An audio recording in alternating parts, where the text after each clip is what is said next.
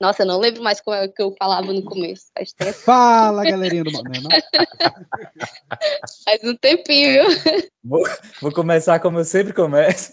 não Lambda, lembro lambda, como é. lambda. Ela foi pesquisar Pronto, como é que ele Ela tá ouvindo no Spotify como é que Ela ela foi fala. colar ela tô- mesma. Foi, foi, mano. Abrindo meu, meu negócio aqui ainda. Pronto.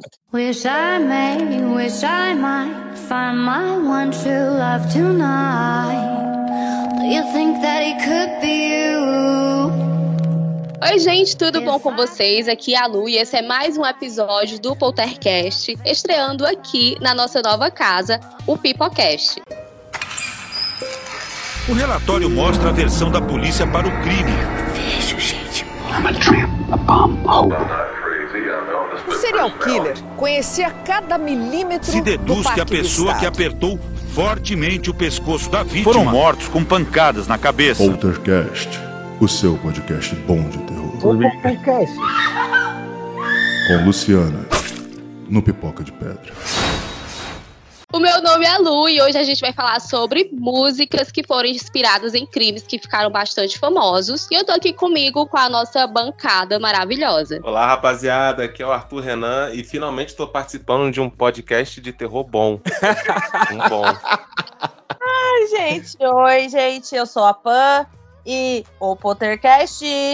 Fala, galera, que é o PX e a gente combinou que não ia ter frase hoje. Fala galera, aqui é o Wallace Anderson e eu tô muito feliz por não ter frase, muito feliz por estar aqui no Poltercast. Então é isso, vamos lá pro episódio de hoje.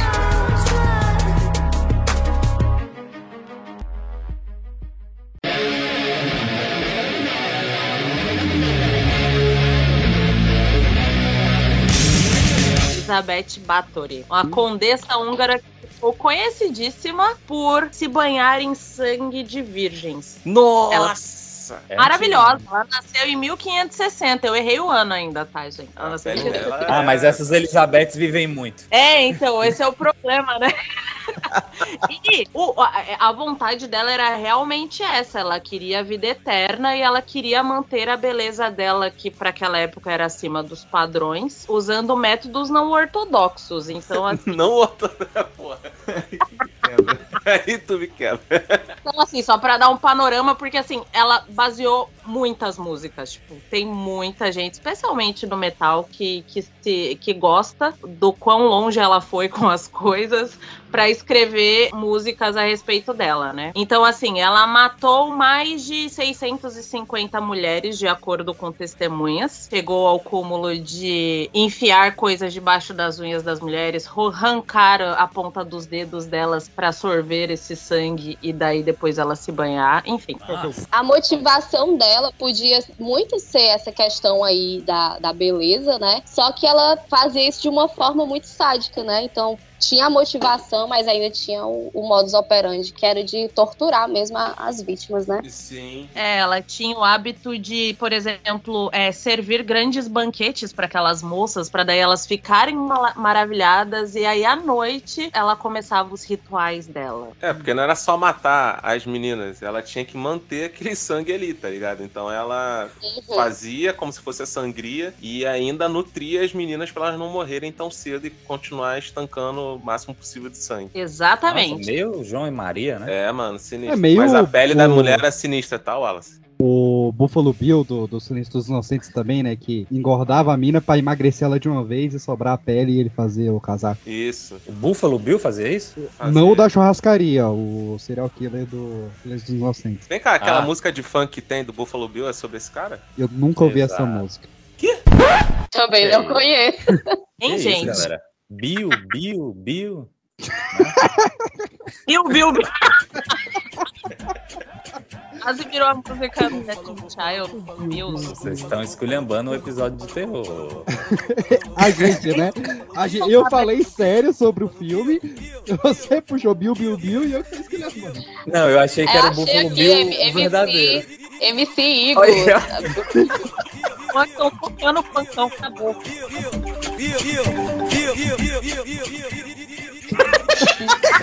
Palhaçada. Não tem condições. Muito bom aprovado. Vocês não ouviram não, essa música? Pô, que absurdo. Agora eu já sou. É meu despertador Um agora. episódio sério, né? Vivendo e cara? aprendendo. Vocês não conseguem fazer um episódio sério, né, velho? Puta que pariu. Fala Bill, fala Bill, fala Bill. Na verdade, ela morreu emparedada dentro do castelo dela. É. Emparedada Sim. perto do Big Brother é foda. Ela eles, eles queriam, é, assim, eles julgaram ela, tecnicamente o julgamento foi assim, realmente, você é culpada, foda-se. Falaram várias testemunhas, então você é culpada. Aí é, condenaram ela a ser emparedada dentro do castelo que ela vivia. Cara, você imagina o tanto de maluco escroto que usou essa situação como cantada? Tipo, você é virgem, você tem que estar pra mim logo, senão a véia maluca vai te pegar? Nunca imaginei isso, Peixe. Também não, só na tua Acredita? cabeça doente. Nasceu o boto, peixe? Não sei, eu só, eu só tô jogando uma possibilidade no ar. PX naquele tempo não tinha né, é, cantada, a pessoa casava com 12 anos.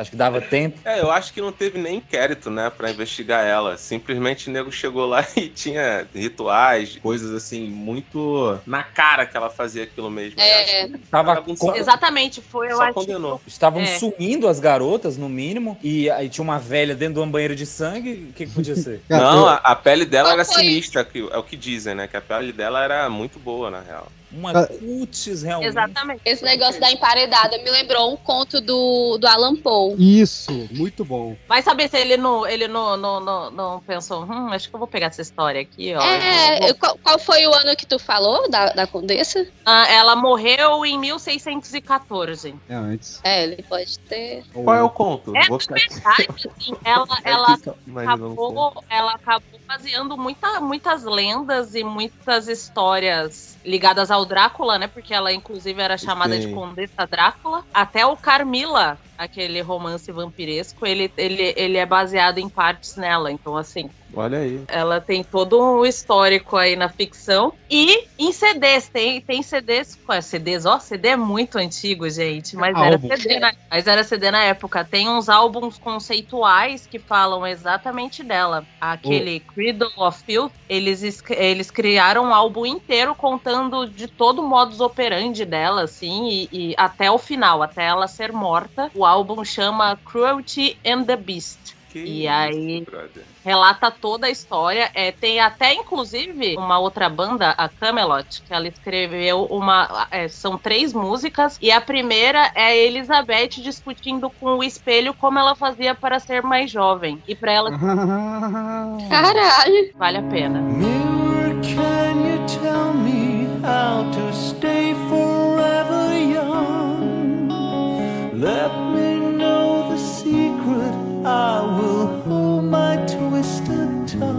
Tô, pra você Oi. dar uma olhada aí, o nome do conto é O Barril de Amontilado. Opa, Isso. show. É muito foda. É um conto, acho, de umas três, quatro páginas, assim, ele é curtíssimo. E é de uma tensão, cara, inacreditável. Vale muito a pena e conversa aí com essa história, porque tem essa parada de ser enterrado em parede aí. É, Era uma prática comum, né? Esse emparelhamento aí, não era? Geralmente pra para crianças que nasciam deformadas, aí as pessoas não queriam assumir, essas paradas assim, não era? Caraca, A esposa que ia ficando louca, daí você enfiava na parede, porque, tipo, assim ela isso, não isso. Aí no Não que era máximo. emparedado. Construir É, aí- a parede com a pessoa? isso. Construir a Isso. pessoa. a- a- a- entre o- a estrutura da casa. Tá, tá a estrutura da casa, a pessoa, e depois veio a parede de tijolos. É, é como se tivesse um- tirasse a porta do, do quarto e jogasse uma parede ali de cimento. Pronto. O, o É, ser o humano consegue Elizabeth- ser canalha em qualquer época, né? Incrível. O da Elizabeth, pelo menos, tinha uma, uma entradinha pra colocar pratos de comida, tá? Então, assim, ela ainda foi alimentada por um tempo, só que ninguém sabe quando que ela morreu, entendeu? Abriram, tipo, em 2000, é, em, mil, em 1614 e falaram, oh, tá morta! Tem uns pratos Ah. aqui, acho que ela não tá comendo mais. A mina não trocava o ar, não pegava sol e o nego ainda acha que vai ficar viva. Caraca, eu, eu, eu tô realmente embasbacado aqui que eu vi que tem uma versão desse conto do Barril de Amontilado, onde o William Defoe é o cara que enterra e o Steve Buscemi é o cara que é enterrado. Não. Gelado.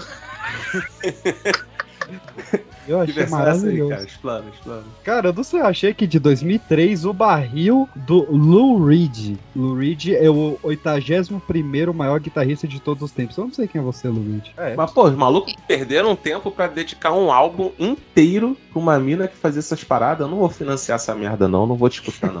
não vou financiar essa merda. Mas, ó, teve é, muita gente. ba- é, é, o Venom, o Slayer, todo mundo escreveu. Você é do metal, em algum momento você vai falar dela. Não tem Algum Elizabeth Essa você vai falar. Eu vi agora. Tá vendo aí, Lu? ah, não. Tô vendo.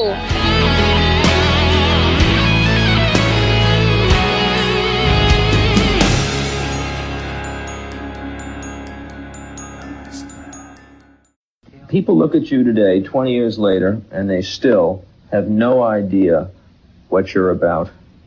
Tell me in a sentence who you are.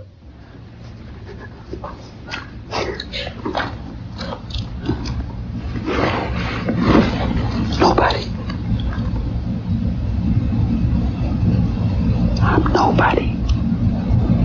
I'm a tramp, a bum, a hobo. I'm a boxcar and a jug of wine. And a straight racer if you get too close to me. There's a time for living. The time keeps on flying. E PX, conta aí a, a primeira história que tu trouxe pra gente. Então, eu trouxe duas historinhas que elas se conversam uma com as outras, apesar delas terem mais de 15 anos de diferença. Então, hoje nós vamos fazer uma viagem pela música do heavy metal. Eu, tro- e eu trouxe aqui um sujeitinho muito peculiar, que até o ano de 2018 ele era chamado de o maior serial killer vivo da história, sem nunca ter matado ninguém, Sr. Charles Manson. Caraca. O Charles Manson, ele foi é, realmente um dos maiores psicopatas, um dos mais estudados, né? Pra quem viu aí Mind Hunter, viu tanto que o FBI era obcecado por ele. E ali nos anos 60 ele tava formando toda a família Manson naquele rancho maldito dele ali, estudando profetas e coaches e pastores pra melhorar a dialética dele. Enquanto isso, ali em 67, o Brian Epstein, que era o produtor dos Beatles, tinha morrido de overdose e os Beatles entraram numa vibe de rock experimental que acabou trazendo o White Album. O nono disco ali dos Beatles. E nesse White Album, o senhor Paul McCartney escreveu uma, uma uma música chamada Hell for Leather, né, o Inferno por couro, uma coisa assim, Inferno da pele. E ele achou o nome meio pesado e rebatizou ela de Helter Skelter.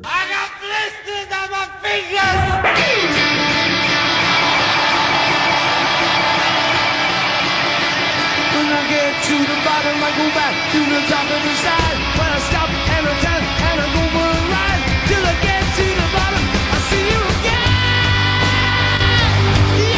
Essa Helter Skelter é, foi a música mais barulhenta já feita até então, e ela acabou inspirando o Tommy Iommi a fazer a música Black Sabbath do álbum Black Sabbath. Da banda Black Sabbath. Isso, a música Black Sabbath do álbum Black Sabbath da banda Black Sabbath, que é considerado o primeiro heavy metal do mundo, né? Então o Paul McCartney inspirou o primeiro heavy metal do mundo. E não só isso, ele inspirou a cabeça do Charles Manson, que o Charles Manson, um mega supremacista branco, racista, escroto do caralho, ele tava temendo um levante da população preta ali nos Estados Unidos. E quando ele ouviu o álbum branco, pelo nome, né? Ele achou que era uma mensagem para as pessoas lutarem contra os negros. E ele falou, cara, eu tô ouvindo nesse álbum os Beatles me mandando levantar, matar e aparecer. E os Beatles são os quatro cavaleiros do Apocalipse, porque no, na Bíblia fala que os, os quatro cavaleiros eles têm rostos de mulheres e trombetas no lugar das bocas, e eles cantam e têm cabelos longos. Então eles são os quatro cavaleiros do Apocalipse. Assim, As mulheres feias do caralho, hein? É, lindíssimo. E aí você entende que não é maneiro faltar aula de interpretação de texto, né? Não é, cara, não é. Cara, é. E assim, o, o Charles Manson, ele tinha já uma história com a música, né? Ele frequentava muito a casa do Neil Young. Uma das vezes, as meninas hips ali que ele abrigava no rancho deram carona pro pessoal dos Beach Boys, da banda. Olha aí. E esse pessoal do- dos Beach Boys foi lá no rancho dele, conheceu o Charles Manson e tal. E viu que o cara, tipo, tocava bem, cantava bem. E realmente, cara, assim, O cara é o, o escroto nazista e tudo, mas tecnicamente, musicalmente, o miserável escrevia e cantava bem. Tanto é que os Beach Boys pegaram a composição dele roubaram a letra. Trocaram o nome da letra, nunca pagaram nada pra ele. Tudo que o Charles mesmo gravou nesse dia, eles apagaram e, assim, sacanearam o cara mesmo. Ah, e ele não matou ninguém, né, desse. pois é, né? É só que aí é Desses, que tá.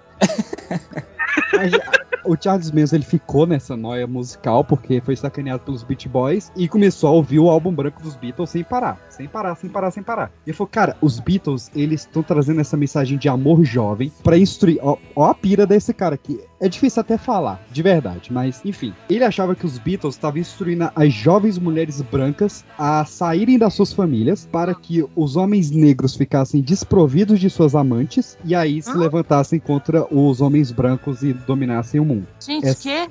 É. Eu me perdi no começo. É muito na rolê, verdade. irmão. Cansa. E você tem que aí. fazer aquele quadro do, do, do, do FBI, tá ligado? Pra você tentar entender o que o cara queria. Eu não entendi. E aí a ideia dele era matar um, gran- ah, um, um número de pessoas importantes brancas, fingir que foi os negros que mataram, para as pessoas se vingarem, causar uma guerra civil. Enquanto isso, Charles Manson e as mulheres dele iriam para uma cidade secreta chamada Death Valley, onde eles acessariam um buraco para a Terra Oca e se salvariam. Esse é o rolê Quê? dele. É, exatamente. Cara, sabe aquele meme de um cara que tem um, um quadro branco e ele fica ligando os pontos como se fosse teoria de conspiração? É ele. Imagina o Charles Manson assim, cara. E aí ele pensou, né, pô, se eu vou matar um pessoal aí para causar essa guerra, quem que eu vou matar? A galera dos Beach Boys, né? Porque, como a Justo. disse, ele tinha o Justo. motivo. Quando ele foi lá na casa do Brian Wilson, que foi o principal cara dos Beach Boys que sacaneou ele, quem é que tava morando lá? Roman Polanski e a Sharon Tate. Puta aí,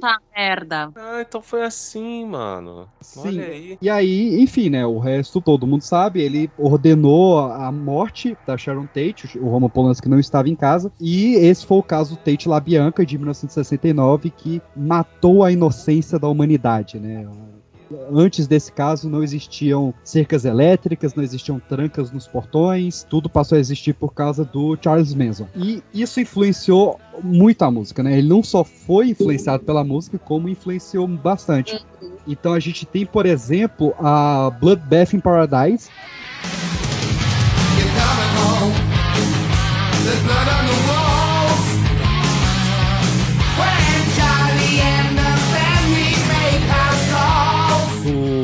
Ozzy Osbourne, que muita gente achou que ele estava contando sobre a guerra dos- do, Vietnã, porque Charlie era o apelido que eles davam para os Vietcongs, né? Mas não, ele estava Uhum. falando do Charles Manson mesmo. O Ramones fez também uma, uma sátira com a história do Charles Manson, que ele fala: Eu vou rir durante o banho de sangue no momento passional pela glória de Charles Manson. E, assim, Ramones também tava meio doido.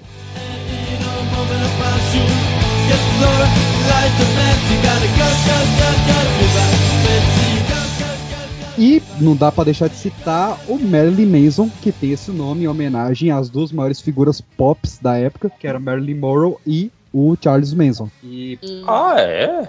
é, o Marilyn Manson, Ah, o, é? nome, o nome dele vem desse- deles dois. Marilyn Monroe com o Charles Manson. Ai, gente, o Nine Inch Nails. Na- isso, Nine Inch Nails, eles gravaram um disco inteiro na casa onde a Sharon Tate foi assassinada. Pra que É isso? pra ver se ela ia participar no back Porque é um piroca. É pra ver se ela ia aparecer no backing vocal, tá ligado? Tipo, ah, vamos testar aqui. Porra, velho. E- Só pode. E só pra fechar, né, é, reza a lenda que quem deu essa ideia pro Marilyn Manson foi o Axel Rose e que o Axel, ele usou em uma letra do Guns, trecho de uma música do Charles Manson. E aí o Axel começou a negar, falou que não, que não, não, não tinha essa, que ele não sabia que a letra era do, do Charles Manson e tal. Só que aí passa alguns meses e ele fez um show vestindo a camisa do Charles Manson. Caralho, velho. Aí o povo. Tá tirando várias paradas que eu gosto da minha... Aí né? o povo fica puto quando vê o povo sendo fã, sei lá, da Suzane Richthofen, do Bruno, do goleiro Bruno, mas aí o povo faz isso lá fora e tá tudo ok, né? É, o, o É. guitarrista do, do System of Down também, ele é devoto do Charles Manson. De tipo, Ah, Cancelou cara, o tu show tá quando o cara várias morreu. paradas que eu gosto de ouvir. né? não, o, o Sérgio Tanque não toca mais com ele por causa disso. Caralho. O Axel, pelo menos, tipo, renegou, botou a cabeça no lugar. Na época que o Charles Manson fez uma suástica na testa, ficou meio complicado defender o cara. Hum. O Rob Zombie é um cara que, que chorou, na, que entrou em luto pela morte do Charles Manson. Que arrombado. Que falou que o mundo perdeu um cara muito divertido. Tô revendo aqui minha playlist de rock, rapidinho, vou ficar um pouquinho ausente. Eu, eu- eu vejo assim, tipo, uma síndrome de Estocolmo, sei lá. Talvez ele, ele realmente fosse um cara tão magnético que ele consegue esses fãs, sabe? Você nota que gente assim, eles, Todos esses eles caras têm são, o velho. poder da persuasão, né? Que é aquele poder de, tipo, mover multidões eh, sem fazer esforço algum, sabe? O mês ele fazia, cara, assim, ele é um, um, um- capeta na Terra, mas ele estudou muito pra ser manipulador. Isso é, isso é o mais bizarro, saca? Ele estudou pra ser manipulador. É, você lê a biografia dele, que a Darkseid trouxe aqui pro Brasil, é muito perturbador você ler a vida desse cara, porque é muito bizarro, muito mesmo, assim, do tanto que ele extraiu de pastores e de profetas de rua e de empresários toda a dialética da, da voz, toda a movimentação das mãos, todo olho no olho. Mas olha só, todos esses caras que a gente, a gente vê assim como manipuladores e tal, eles têm um carisma natural, tá ligado? É, isso é. é. RPG que o cara vem com carisma lá no 20. É bizarro, cara. Aí vai se tu vai usar pro bem ou pro mal, né? É, é, é da pessoa. Tem muito carismático do bem aí. Não consegui citar nenhum, mas deve É, ter. pois é. Pois é, eu tava, tava pensando aqui. The Rock, The Rock. The The Rock é um carismático do bem, olha aí. Até a segunda ordem. Eu pensei no Jim Carrey, só que ele casou com a antivaca e ficou complicado, né? Mas o Jim Carrey é caótico, né? Ele é caótico e evil.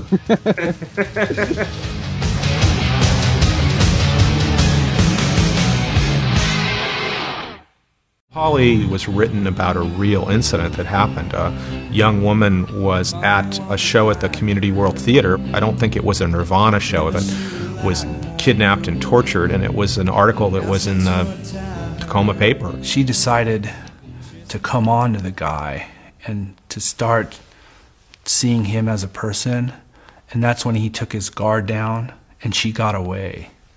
And I remember Kurt when he read that in the newspaper was that really hit, hit him like it was really profound. It's like wow.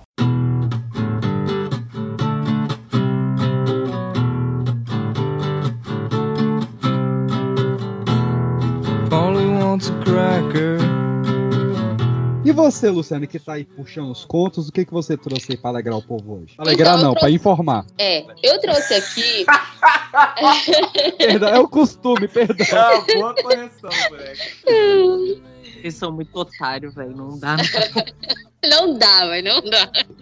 Eu trouxe uma música aqui que eu, eu já escolhi ela justamente pra gente tirar mais desse lado de homenagem, sabe? Ao que aconteceu, ao caso, ao crime e tal. É mais uma música de protesto. É a Polly, do Nirvana, que eu vim saber há pouco tempo que ela realmente foi inspirada num crime real. Eu não sabia. Eu sabia do que a música falava, mas eu sabia que era inspirada em um crime real. A música foi lançada em 91, foi baseada no crime que ocorreu em 87, em Washington. E a letra retrata o sequestro e o estupro de uma garota de 14 anos. É, essa menina ela tava voltando de um show de punk rock quando ela pegou carona com Gerald Arthur Friend. O Gerald já havia Friend? cometido Friend, friend, tipo- de amigo. De amigo mesmo, olha aí. É, o ele já tinha cometido o mesmo crime, né, de sequestro e abuso sexual em julho de 1960. Ele foi condenado, foi preso, foi condenado a 75 anos, porém com 20 anos de cadeia ele teve liberdade condicional. Isso foi em 1980, né, a liberdade dele. E daí o que aconteceu é que o Kurt leu o artigo sobre o crime e ele ficou impressionado com o caso. Só que na música ele fez aquela coisa meio Tarantino, que foi de mudar o final da história, né? Ele deu um final feliz pra vítima, como se ela tivesse é, convencido o sequestrador a soltar ela. E o Gerald, ele foi pego um dia depois de cometer o crime e ele foi reconhecido em uma fiscalização de trânsito. E eu acho, tipo, é uma coisa que acontece muito, né, com estupradores caracterizam assassinos em séries é que eles nunca são pegos na investigação, assim, sempre é uma multa de trânsito, algum vacilo, né? É, o- Tosco, que não tem nada a ver com crime. Paul Capone, que é o maior criminoso de todos os tempos, ele foi pego por causa de imposto de renda. Ted Por- Bud, né, que foi por a lanterna do carro dele. É, é verdade. A menina, né, ela ficou presa no, no teto do carro, pendurada numa roldana. O- ela, ela foi sequestrada no finalzinho da noite e conseguiu fugir. No, no outro dia, pela manhã, quando o- era um motorhome, a o carro dele, o trailer, né? E ele parou pra abastecer e ela aproveitou pra fugir. Daí, o- a primeira frase da música diz Polly want a cracker, né? E, e Polly é um termo comum pra se referir a papagaio. Aqui a gente fala louro, lá eles usam Polly. Então, o, o- que o Kurt fez, né, nesse trecho, ele quis mostrar que o, que é o, o que muitos assassinos fazem, né, muitos psicopatas fazem, que é desumanizar a vítima. Então, o Polly want a cracker, que seria o assassino recompensando a Polly por ela fazer o que ele queria. E na música ela vai agradando o estuprador até que ele solta ela. Polly quer um biscoito, acho que devo sair de cima dela primeiro. Acho que ela quer um pouco É. d'água pra apagar o fogo, olha só. É muito pesada essa primeira parte, né? Gente, no início eu achei que essa música, a primeira vez que eu ouvi, era, sei lá, sobre um papagaio. E eu- É. Eu O também. Quer biscoito. É do Massacration, né? Não, sério. É, eu, ti- eu, eu tinha, eu tinha ah, dois livros do, do Nirvana e tinha essa música e tinha uma, uma ilustração que era uma mulher adulta, bastante sexualizada e, e amarrada. E era, e tinha os, era como se fosse um HQ, sabe? E tinha os trechinhos Aham. com a música, como se fosse mesmo um quadrinho. E, tipo, eu nunca imaginei que a música era sobre, na verdade, uma criança, né? E, e fizeram esse desenho, esse quadrinho. Caraca, eu, eu, eu- eu tô, eu tô olhando a letra, eu não conhecia essa música, não. Não ouço muito Nirvana, não. Eu achei interessante que ele faz um jogo de palavras aqui.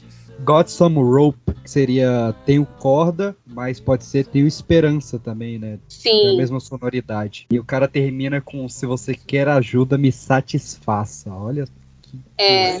porra. Aí eu, eu, eu acho massa que ele escreveu muito do ponto de vista de uma vítima e ele conseguiu apontar essa- esses detalhes, né? De como um serial, um, um serial killer, um, enfim, uma pessoa que mantém alguém em cárcere, ela quer tratar a outra pessoa, né? Quer dominar a pessoa. Eu, eu vi aqui que ele, ele agrediu ela com um maçarico, né, cara? É, aí na música fala, né? Que acho que ela quer água pra apagar o, o fogo. Let me take a ride, cut yourself. Want some help? Please myself.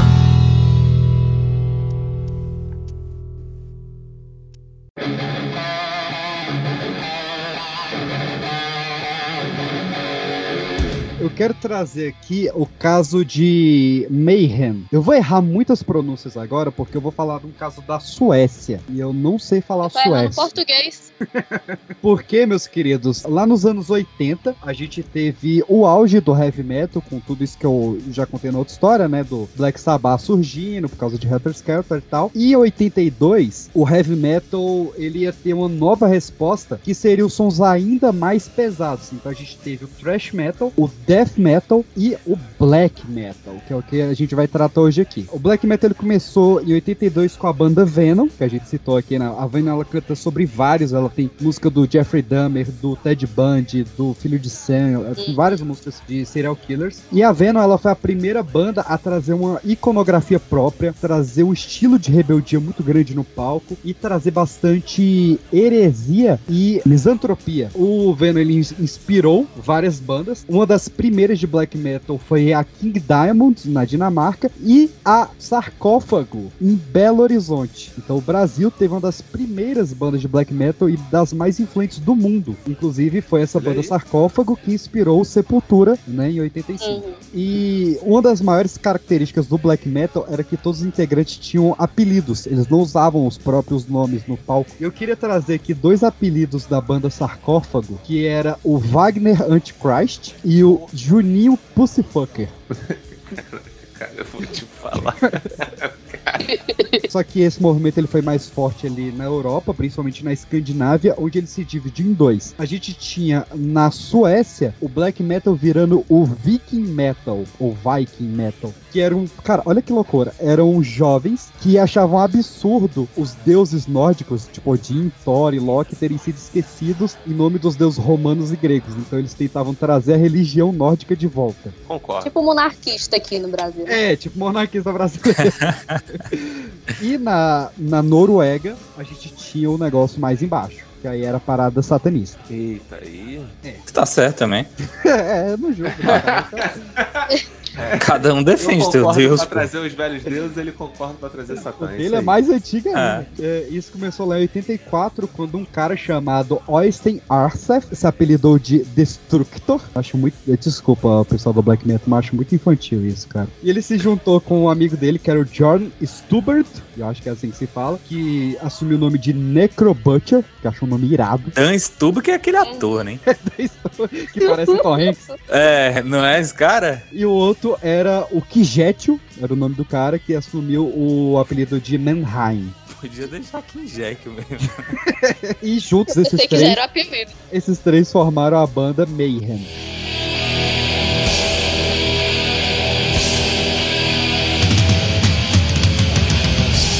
Formou ele pra tocar covers de Black Sabbath, de Venom e de Motorhead. E Mayhem, no caso, é um termo jurídico em sueco para quando você mutila intencionalmente outra pessoa. Ah, Você- não. Caralho. Não. É, é chamar uma banda aqui no Brasil de esquartejamento, né? É, exatamente. Não. E aí é, é, a banda ela passou dois anos tocando esses covers até que ela estourou em 1986 e o Destructor ele decidiu mudar o nome dele e agora ele se chamava Euronymous. E aí passaram-se mais dois anos com a banda realmente fazendo um grande sucesso, sendo o número um do cenário black metal. E o Euronymous ele viu que eles realmente podiam ser muito grandes mundialmente, só que eles precisavam de um frontman, né, um cara que dominasse o palco, tipo de Sim. ouro preto assim. Eu acho ele excelente frontman, cada um com seu Deus. E aí, eles abriram vaga pro novo vocalista da, da Mayhem, é, enquanto o Euronymous ia só pra guitarra, né? E um dos caras que fez é, o teste, porque ninguém ali na Noruega queria assumir esse pepino, porque a banda passava muito medo ali, até que um cara da Suécia, que era o Peter O'Healy, que já tinha um apelido, que era o Dead, de morto, Aham. Não de pai, ele manda uma demo dele cantando junto com. Aí tem uma galera que fala que era um rato morto e tem gente que fala que era um porquinho da Índia morto. Vai dar sua versão. Bem, o Dead. Ele era um cara que, aos 10 anos de idade, ele sofreu um rompimento no baço tão forte, com um sangramento tão intenso, que medicalmente ele foi dado como morto. E isso deixou ele obcecado pela morte saca? Ele desenvolveu uma síndrome chamada síndrome de Cotard, onde ele realmente acreditava que ele estava morto e que ele vivia em outra realidade, saca? Fora desse mundo. Isso É uma- muito louco a história desse cara. Tem várias, vários casos ainda dessa, dessa síndrome que existem. Ela é tensíssima. E, enfim, há pessoas que falam que esse rompimento no baço foi de um acidente no gelo, outros falam que foi numa briga na escola, e outros falam que foi de tanto apanhar do padrasto. Até hoje realmente não tem uma versão certa disso também. É, é meio aquele episódio do é, Black Mirror que o cara fica anestesiado com o fator de outra pessoa morrer, né? E ele tá É. interligado com a dor da outra pessoa. E, enfim, ele ficou obcecado pela morte, ele achava que a vida era um sonho e que ele iria acordar a qualquer momento. Ele fazia várias automutilações, ele começou a enforcar gatinhos pra sentir o último respiro de vida de certos animais. Caralho, Caralho. velho. Mata a gente, mas não mata gato, cara. Uh. Tem um, um documentário na Netflix assim, não tem? Tem, tem. Don't Miss With My Cat. Não, ou- don't, Don't, don't fuck, fuck, don't fuck with cats. Don't Fuck With Ah, Cats. tá, eu isso, eu adoro exato. esse documentário, achei ele genial. Ainda mais porque ele não mostra a morte dos gatinhos, por isso que ele é muito bom. Ah. E aí, enfim, ele entrou no meio, lógico, né? O pessoal quis logo ele. E foi esse cara, supostamente, que popularizou o corpse painting, que é, a- é essa característica do, he- do black metal de você se pintar como um cadáver. Assim, não foi esse cara que inventou a maquiagem no rock, né? Isso tem até uma briga se foi o Kiss ou se foi o Ney Mato Grosso, e essa é uma briga séria. Foi o Ney. E todo mundo sabe que é o Ney. Lógico. Não né? Neymar, mas o Mato Grosso. Nem o Ney Latorraca. Não, é o menino. Aí, ele- Não, o menino, né? Meu Deus. Lá veio o Neila de novo. Eu fiquei calado. Eu achei que o Anderson ia ser quem ia soltar essa, cara. Só que ele, ele não pintava pra fazer graça, saca? Ele pintava porque ele realmente se achava um cadáver. Ele tinha um, um costume muito feio, que é ele, ele pegava um corvo morto, botava numa sacola de papel e toda vez antes de entrar no, subir no palco, ele dava uma tragada nesse papel pra sentir o, o cheiro da putrefação e entrar no palco. Que isso? Então tá, né? Tá bom. E aí, enfim, a banda estourou ainda mais com esse maluco no palco, porque ele cortava os pulsos e jogava o, o sangue dele na plateia e tinha que ser levado pro pronto-socorro pra não morrer. e, enfim, toda essa loucura dele. O que que o Euronymous pensa? Vamos comprar uma cabana no meio da floresta e vamos todos pra lá pra comprar um disco. Comprar, o- compor um disco, não comprar um disco, compor um disco. E aí é que o negócio ficou meio feio, porque o Dead e o Euronymous eles brigavam todo dia, era um quebra-pau violento. O Euronymous pegava, espingava, atirava pra cima, o Dead saia correndo pra floresta, era aquele arruacel mesmo. Tinha bebida pra caramba, droga pra caramba, todo mundo com problemas mentais pra caramba. Ficaram quase um ano se aguentando lá, até que um dia eles contrataram um novo baterista pra banda, que era o Hellhammer, né, o martelo do inferno. E falaram, não, vamos na cidade, na, na capital ali, comprar algumas coisas. Só que o, o Dead falou que ele não queria ir. O Dead falou, não, vou ficar aqui na cabana. Beleza, o Dead ficou. O que que acontece? O pessoal foi na capital, o Euronymous voltou mais cedo pra pegar alguma coisa. Quando ele chega lá, o Dead, ele matou várias aves, espalhou o corpo das aves pelo chão da cabana inteira, pegou um facão, cortou os dois pulsos, pegou a espingarda e atirou na própria cabeça.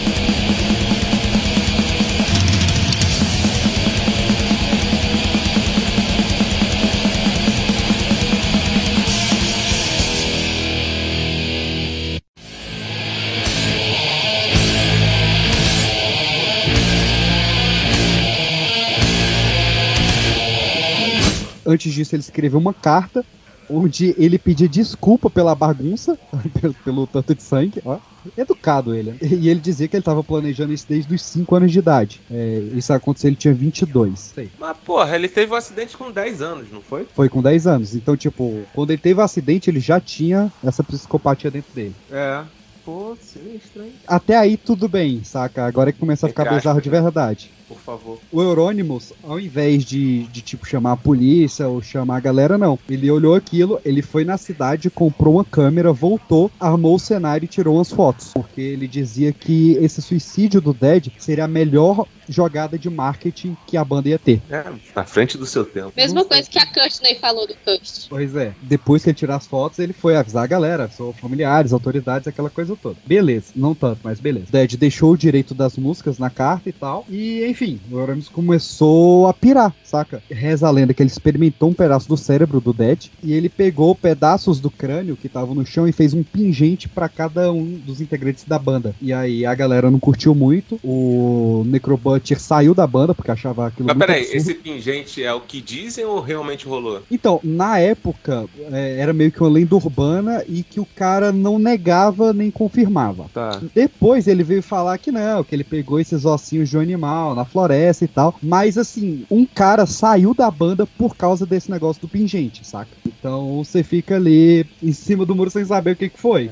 Tem caroço O ca- nesse boi. É o, o cara que tava lá saiu da banda por causa disso. Enfim, o Euronymous ele realmente usa isso como um marketing gigante. Ele pega um dinheiro do pai dele, abre uma loja de disco chamada Helvets, e embaixo dessa loja de disco ele abre um estúdio de gravação e aquilo se torna a maior ponte de black metal do mundo, saca? Tipo, ao ponto de CDs do sarcófago e do Sepultura chegarem em primeiro lado que no Brasil, sendo que as bandas eram brasileiras de tão focado que era aquele ponto ali. E vai se criando um inner circle, né? Um, um clubinho ali de, dos maiores nomes do black metal e que todos gravavam e compravam discos naquela, naquela loja e naquele estúdio. Chega um cara chamado Christian Vikernes, que o apelido dele era Varg, que ele era maluco pra entrar nesse inner circle, nesse círculo fechado aí. E o Varg, ele tinha um problema que ele era muito fã do Scorpion. E o pessoal do black metal não gosta de Scorpion. Aí chamava o cara de pose, bateram nele, ameaçaram matar o cara e tal. E aí o cara muda todo o estilo dele completo, troca as roupas, troca o estilo, troca o gosto e tal, pra conseguir entrar no Inner Circle. E quando ele se apresenta, o pessoal vê que ele é tão bom que dá todo o material pra ele criar a banda dele, que é a Burzum, e ele ainda é chamado pra ser o baixista da Mayhem, que era a maior banda de black metal. Então, tipo, o cara estourou, né? E aí começa a segunda treta do Euronymous, porque o Euronymous ele tava ainda mais midiático do que nunca, enquanto o Varg via tudo como uma religião realmente. Para pro Varg aquilo era a nova divindade mesmo. assim. A gente chega em junho de 92, o Mayhem tava tentando terminar de gravar o disco que eles começaram lá na cabana em 1990, ainda não tinha terminado de gravar esse disco, quando de repente, eles amanhecem com a notícia de que uma igreja ali da cidade, em Fentoff, pegou fogo na madrugada e matou uma pessoa. E enquanto eles estão lendo o jornal, o Varg aparece e fala que foi ele que tacou fogo na igreja. E aí ele fala que os outros cantavam sobre fazer coisas e ele não só cantava, mas ia lá e fazia. E esse era o tipo, diferencial dele. E o Euronymous, ele começa a se preocupar, porque ele vê, cara, eu vou perder meu pódio de número um, né? Porque esse cara é doido. E o pessoal gosta de um doido.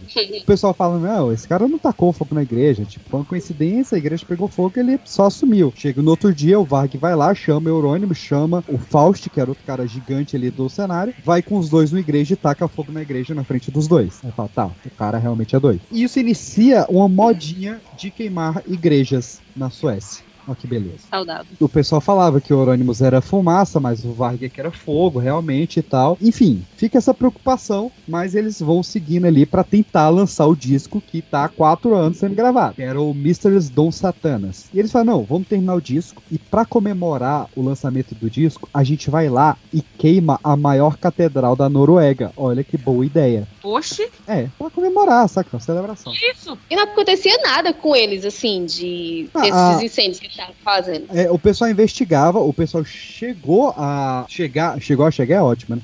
Mas eles conseguiram chegar no Varg. Só que quando foi entrevistar aquele moleque de 21 anos, loirinho, todo arrumadinho e tal, pô, cara, esse cara é um merda. Ele não, não pode ser ele, porque, tipo, ele é um adolescente merda, playboyzinho, que nunca tacaria fogo na igreja. E deixaram o cara sair. Então, tipo, o pessoal não acreditava que era ele. A merda começou a estourar mesmo quando pediram pro Varg regravar as faixas de baixo do Necrobutcher, que era o cara que tinha saído ali por causa da- do rolê dos pingentes. E eles vazam uma, uma bootleg, né? Uma, uma fita pirata, com uma apresentação ao vivo deles. E o Euronymous decide colocar na capa dessa fita a foto do cadáver do Dead. E aí o Necrobot não gostou, ficou bem puto. Puto ao ponto de pegar uma arma e ir pra casa do Neur o Euronymous pra matar o cara. De tão puto que ele tava. Em paralelo a isso, a gente tem o pessoal criando uma fofoca de que o Euronymous queria sequestrar, torturar e matar o Varg pra filmar e fazer um videoclipe pra banda. Oxi. E assim, é- Caralho. era total caô, foi total fofoca da galera. Só que por uma desgraçada coincidência, nesse dia ele tinha brigado, né, o Euronymous tinha brigado com o Varg ao ponto de expulsar ele da banda, e o Euronymous liga pro Varg e fala, ó, preciso que você venha aqui no estúdio assinar o seu contrato de desfiliação da sua banda com o meu estúdio. Porque a gente não vai dar certo e tal. E o Varg pensa, pô, ele tá me chamando lá pra me matar, né? Me falaram que ele vai me matar, o cara me liga me chamando pro encontro sozinho no estúdio dele. E o Varg fala, não, pau no cu dele, eu vou matar ele primeiro. E aí eles chegam, brigam pra caramba, saem rolando, se esfaqueando. E o Varg consegue dar 23 facadas no Eurônimos, incluindo duas na cabeça, e mata o Eurônimos. Não. Caralho, meu irmão. O Varg, ele pegou 21 anos de cadeia, ele ficou 16 anos preso. No julgamento, ele foi acusado de assassinato, de queimar igrejas e de ter roubado 150 quilos de explosivos. O que, que ele ia fazer? O curioso é que ele só assumiu o roubo dos explosivos. Ele negou todo o, o resto, mas o roubo dos, dos explosivos ele falou que era ele mesmo. Foi quase com tiro no pé, porque quando ele foi preso, todos os fãs começaram a queimar mais igrejas em protesto por causa da prisão dele. Mas, enfim, ele ficou lá 16 anos preso. O que, que aconteceu depois com essa galerinha do bem aí? O álbum da banda foi lançado somente em 94 e ele é considerado o álbum mais perfeito da história do black metal. Porque ele tem a voz do Euronymous, ele tem a voz do Dead e ele tem o baixo do Varg. Então, tipo, ele tem todas as três gerações do black metal em um único É. disco. Ele só não tem o Necrobutcher. O Varg ele saiu da cadeia em 2009 e é preso dois dias depois por estar planejando um massacre. Ele não estava planejando um assassinato, ele estava planejando um massacre. E ele ficou só um ano preso porque ele não chegou a fazer nada, né? Pegaram ele só planejando. E a banda dele segue existindo, a Bozum segue gravando. Eles lançaram um disco agora em 2020. A Mayhem segue gravando também. O Necrobutcher voltou depois que o Euronymous morreu. O Hellhammer também voltou. A Mayhem é, lançou um último disco agora em 2019, então você vê, eles estão bastante nativos ainda. A Mayhem, ela tá bem de boa, saca? Eles são uma banda de rock mais tranquila. A Buzu não. A Buzu ela tem um posicionamento completamente nazista, completamente misógino e eles tiveram uma completa infelicidade que foi abrir uma live falando mal do Brasil. Ah, eu lembro desse rolê. E ele decidiu abrir uma live citando países que deveriam explodir e parar de existir, ser extintos do planeta. E o primeiro era o Brasil. Assim, a gente pode falar mal do Brasil. Quem tá fora, não. Perfeito. E aí, a, no- a nossa. A nossa eu não fiz. Deveria ter feito, né? Mas eu não fiquei sabendo desse rolo na época. A, a resposta foi: eles flodaram todos os sites, blogs e redes sociais dele com fotos do Vampeta pelado. Ah, o melhor jeito brasileiro de se vingar. É. Cara, pra um um neonazista que odeia o Brasil, foi um jeito maravilhoso. E essa é a história do caso Mayhem. Do you remember the gun? hmm I remember the, the rifle because I had gotten that a month previous. As a Christmas present Mhm, Yeah, it was for Christmas. from your father? Mm-hmm. So the whole thing to you is just this drugged out haze, basically. Yeah, it's really it's really broken up and fragmented. It's I I can't sit there and and tell you well at this time I did this and at this time. Uh, every day I live with you know the knowledge that I I took the lives of two men, and that's real difficult.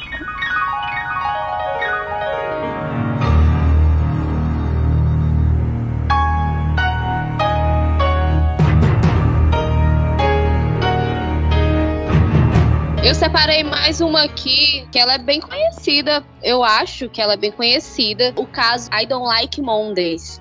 Não conheço. Foi, a música foi lançada pela banda irlandesa The Bulltown Hats. Eu só conheço essa música deles, não conheço essa banda. E ela foi inspirada na história da Brenda Spencer, que era uma estudante de 16 anos, que no Natal de 78 ganhou um rifle calibre 22 do pai dela. Boa. Ótimo presente de Natal aí, recomendo. E pouco mais de um mês depois dela receber esse rifle de presente, a Brenda ela ficou na janela, em uma janela da casa dela, e começou a atirar aleatoriamente em direção a uma Isso, escola primária, que Aí. ficava do outro lado da rua. Quando os disparos começaram, a maioria das crianças ainda estavam entrando, esperando, na verdade, os portões da escola abrir, sabe? Aí o tiroteio deixou oito crianças e um policial feridos. O diretor e o inspetor da escola foram mortos enquanto eles estavam protegendo as crianças. Assim, o interrogatório é um negócio assim chocante, porque é uma menina de 16 anos, muito fria, sabe? Falando assim de uma forma, tipo, ela falou que só atirou pela diversão, que foi como atirar nos patos de um lago e que as crianças pareciam um monte de vacas paradas em um pasto e elas eram alvos muito fáceis. E daí ela fala a frase que ficou famosa e deu origem à música, que ela falou que um dos motivos foi porque ela não gostava de segundas-feiras. Não. O Garfield, ela. Imagina, aí tem que matar as pessoas, porque a segunda. É É, justo o também, terrorista. Ela foi condenada a 25 anos de prisão e não, não consegui. Sim, só 25 anos de prisão. Não consegui nada assim, se ela cumpriu essa pena toda, o que, que aconteceu. Ela deve estar com uns 45, 44 anos hoje. E esse crime ele chocou muito os Estados Unidos porque ainda não tinha acontecido o Columbine e os outros que vieram depois, né? Que também ficaram muito famosos. Columbine foi em 99, né? Cara, é bizarro que nos Estados Unidos ficaram só. deram uma sentença de 25 anos. Geralmente os caras não, não passam pano pra esse tipo de ação, né? É, talvez por conta da falta de. Eu acho que por conta da falta de precedentes, né? É isso que eu falo, como a Lu falou, né? Não, não, não teve casos assim antes, eles não souberam nem lidar direito com a pena. É, e eles têm aquele direito costumeiro, então, tipo, é tudo com base em precedente e julgamentos anteriores. Então, como não tem a opinião formada de como lidar, aí sai uma me- atrocidade dessa. E menor de idade também ainda. É, mas a gente tem menor de idade aí que fez atrocidades hoje em dia que tá em perpétua, né? Mas é Hoje como em vocês dia. falaram. Mas é, como hoje vocês em falaram. dia lá tem gente que nem chegou a matar ninguém e tá em perpétua. Tipo, lá agora o- a caneta desceu, entendeu? Tipo,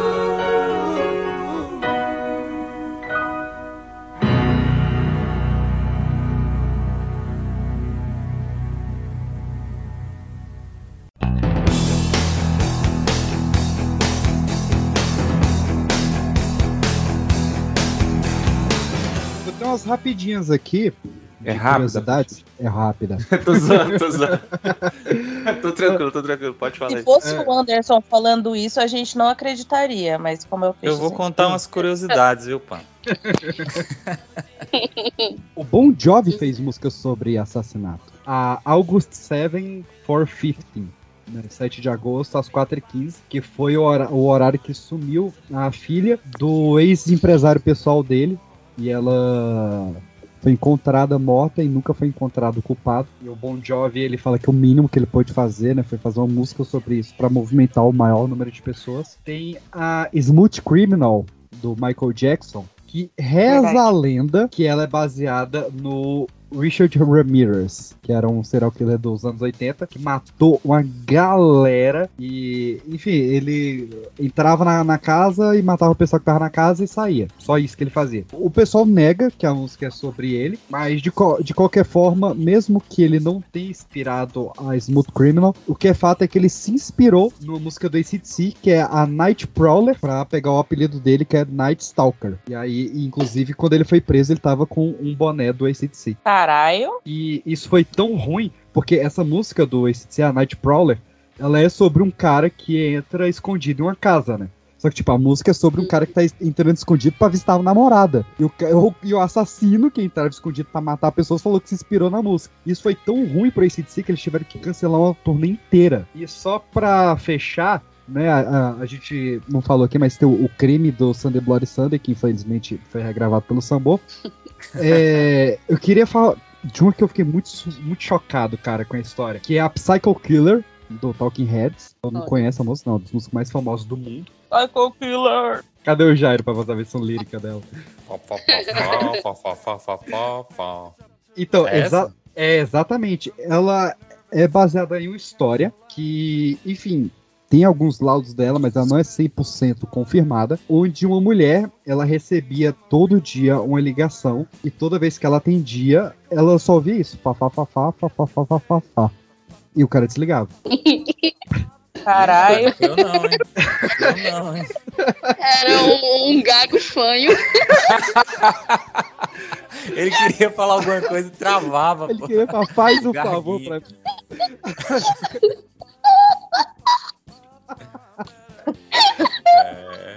É. Acabamos de falar do. Às vezes ela começava a rir, daí ele, papá, papá, eu vou Calma te matar. a- E aí ele não conseguia falar, o eu vou te matar. Ela, ela liga pra polícia, né? Fala, o maluco tá ligando, mandando esse trote aí. E aí a polícia começa a, mo- a monitorar o, o telefone dela. E, tal qual em um bom filme, eles descobrem que a ligação tá vindo de dentro da casa. E aí pede pra ela sair imediatamente da residência. Quando a polícia entra, os dois filhos dela estão enforcados no quarto. Ô, porra. É, e aí a mulher ela se mudou pra França pra fugir do assassino e, enfim, né, tentar esquecer a tragédia dos filhos. E por isso que vários trechos dessa música são cantados em francês. Então, tipo, cara, é uma história muito bizarra, muito de filme mesmo. Do cara É. que ligava, falava umas sílabas aleatórias pra deixar a menina louca. E quando vem a polícia, o cara tá dentro da casa dela há dias, e dias e dias e dias. É muito bizarro, muito bizarro mesmo. Pô, mas rico é o bicho também, né? Porque esse cara tava comendo na casa dela, né? É, pois Aqui é. se some um iogurte aqui eu dou falta.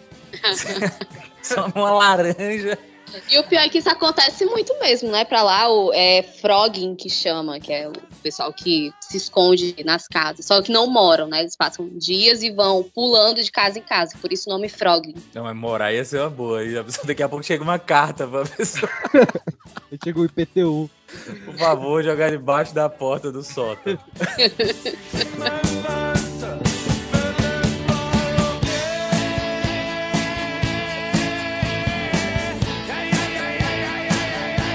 Então é isso, a- acabaram as, as músicas. É, vamos lá pro top 3. E hoje o top 3 é de filmes baseados em crimes reais. Qual é o top 3 de vocês? Silêncio dos Inocentes, A Condessa e Zodíaco. Só porque eu já tava preparada já pra possibilidade. já. Silêncio dos Inocentes é genial porque ele é baseado em vários crimes. Exatamente. Sim. E, é isso que torna ele mais assustador. Exatamente porque, tipo, poderia ter um louco desse sendo seu vizinho, tá ligado? Tipo. Baseado no Ed Gein, que inspirou não só o Buffalo Bill e o Hannibal Lecter, como o Letterface do Massacre da Serra Elétrica e o Norman Bates, né? Ou seja, o cara mudou a É. história do cinema. Exatamente. É, só genial esse filme. Esse jeito já tá no top 3, não é possível. Eu vou puxar aqui o, um- o que eu já citei, que é o Lords do Caos, que é incrível sobre toda essa história do, do caso Mayhem. Puxar um, um Brasilzão aqui, Última Parada 174, filmes mais incríveis sobre crimes reais que eu já vi aqui. E, cara, eu não sei porquê, mas veio na minha cabeça o Emily Rose, porque é um filme de tribunal. Mas eu sei que é o crime o capeta contra a Emily, sei lá. Não conseguiram Foda-se. prender o capeta. Mas não O sei, me capeta veio. cometeu um crime, então tem crime, tá, tá real. É, a Emily morreu. Alguém matou a Emily Rose. É um filme de tribunal muito bom aí. E, Inclusive, os pais foram julgados, né? é, e enfim, muito bom. E a, o áudio original do exorcismo da Emily Rose ainda me deixa sem dormir até hoje. Vou puxar dois da Pan, porque realmente eu gosto muito. Ainda bem que ela lembrou que é o Silêncio dos Inocentes e o do Zodíaco. São filmes. Que preguiçoso, velho! Que preguiçoso! Só eu tô que, só que eu vou adicionar mais um, que é um outro filmaço que eu gosto muito, e é um crime, só não é crime de assassinato, é um crime, que é Prenda-me se for capaz. Caraca, tu não citou nenhum, Arthur. Eu citei, Bom. Prenda-me se for capaz. É, de um criminoso, é uma história real. É de um criminoso, ele é um criminoso, cara. É tipo É, você falar do Victor. ninguém tipificou o crime, né?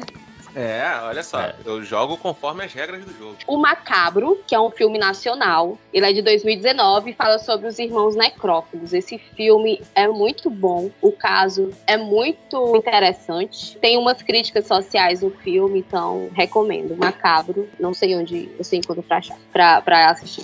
Você encontra pra achar. O Carandiru também, é de Nossa. 2003, né, Carandiru? Muito foda. É, acho por ali, É. 2003, 2004, por aí. Muito foda. E tem também o Bar Luva Dourada. O Bar Luva Dourada é um filme, assim, muito pesado, muito realista, assim. Indico bastante. A fotografia dele é incomoda muito. Então é pra quem realmente gosta de, de filmes nessa pegada mais, mais trecheira, sabe? Bar Luva Dourada. É, falam que aquele o bicho de sete cabeças, é isso? Com o Rodrigo O Santoro Rodrigo também. Santoro é maravilhoso aquele filme. Não também do é jeito. e, e- e só fazendo a menção rosa aqui, né? No, não é filme, mas Caso Evandro, do Ivan Mizuzu, que eu acho genial. Longo. Citado agora, né? Ouçam é, lá no Pipocast, aqui nesse mesmo feed, a nossa entrevista com a Ilana Casoy, que não só foi roteirista do Menino que Matou os Pais, mas acompanhou o caso da Suzane e do caso Nardoni, né? Ela tá vindo aí com a série do caso Nardoni. E vamos ter um terceiro filme sobre o caso Richthofen, escrito por ela. Então vale demais a pena aí ver essa trilogia também.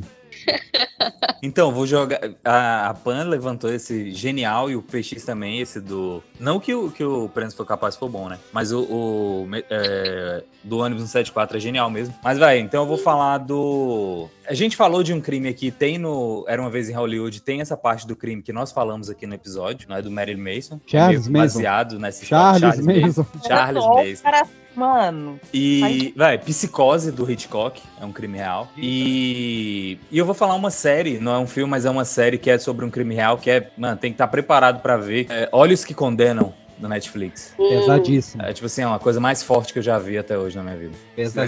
Mas olha só, eu queria só falar que o Anderson lhe roubou forte, porque foi dito na regra do jogo que era filme. Exatamente. Não É um filme grandão. Caralho, Anderson, ô, porra.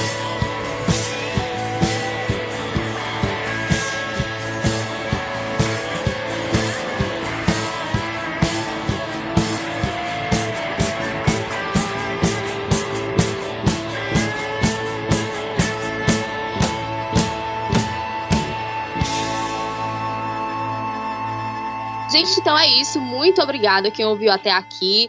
E a gente resumiu bastante os casos, porque a gente trouxe muito, então não tinha como entrar muito a fundo. Então, se vocês tiverem interesse em conhecer mais sobre algum, algum dos casos que a gente falou aqui, vocês falem com a gente lá no arroba pipoca de pedra e diz qual caso vocês querem que a gente traga para tratar especialmente sobre ele em um episódio. Então é isso. Muito, muito obrigada e até o próximo episódio. Alô! Alô, valeu! Beijo, beijo, beijo, beijo, beijo. Mas beijo. o PX não resumiu, e agora? Ei, enquanto eu falava, pensei nisso aí. E agora, o que, que a gente faz? Agora eu quero que vocês falam do caso Meiri, mas com bastante detalhe. É. Caraca, mano. Queria falar aqui de Claudinho Bochecha, tá ligado? Aquele Nosso sonho, por favor. Porque eu acho ultrajante aquela música. É, um, cara, um cara de 24 anos com um menino de 12. É ultrajante essa música, cara. Quem É. não, não. Eu tô falando assim, zoação, porque essa música não, não inspirou nenhum crime real, assim, até Eu o ponto espero. da gente eu gravar. espero. até o ponto da gente gravar. Mas, porra, só o fato do maluco falar lá. E a gente nem percebe, né? A real é que a gente Ah, nem percebe, a gente é- simplesmente é que deixa nem- passar batido. É que nem Exalta Samba, aquela cartão postal lá do Périx. É o cara tirando foto da, da mina trocando de roupa pra depois subornar ela. Tipo, isso é muito errado, Periclão. Sério que a música é isso? Ué, ó. Ai, tá é, vendo? A gente não percebe, brother. Como sempre, distraída, te filmei e você não viu. É a coisa mais bonita, o teu corpo de perfil. Aí no refrão ele fala: Você na foto toda nua, no banho de lua, meu cartão postal, meu corpo deu sinal. O cara ainda fala que ficou excitado ainda. Ai, que nojo! É, não, tem uma parte na música que ele fala que, tipo, você me dá seu corpo que eu te dou o teu, retrato, uma coisa assim. É, te, propro- É. te propõe um amor, um trato. Que tal se render? Eu te dou o seu retrato, mas quero você. Isso. Que doente, Caraca, velho. mano, você. Agora o Arthur tá abrindo a de Ah, pagode. tira mais essa aí da, da playlist, Arthur. Mano, eu tô. Caralho. O, o Arthur, ele tá nesse episódio só pra ficar triste, né? Você pode reparar que, tipo, É. mataram todas as Moleque, playlists toda dele. a gravação é um lobisomem diferente. é toda. Tá foda, meu irmão. Porco Quem quer ou lobo? entender aqui, vai lá ver.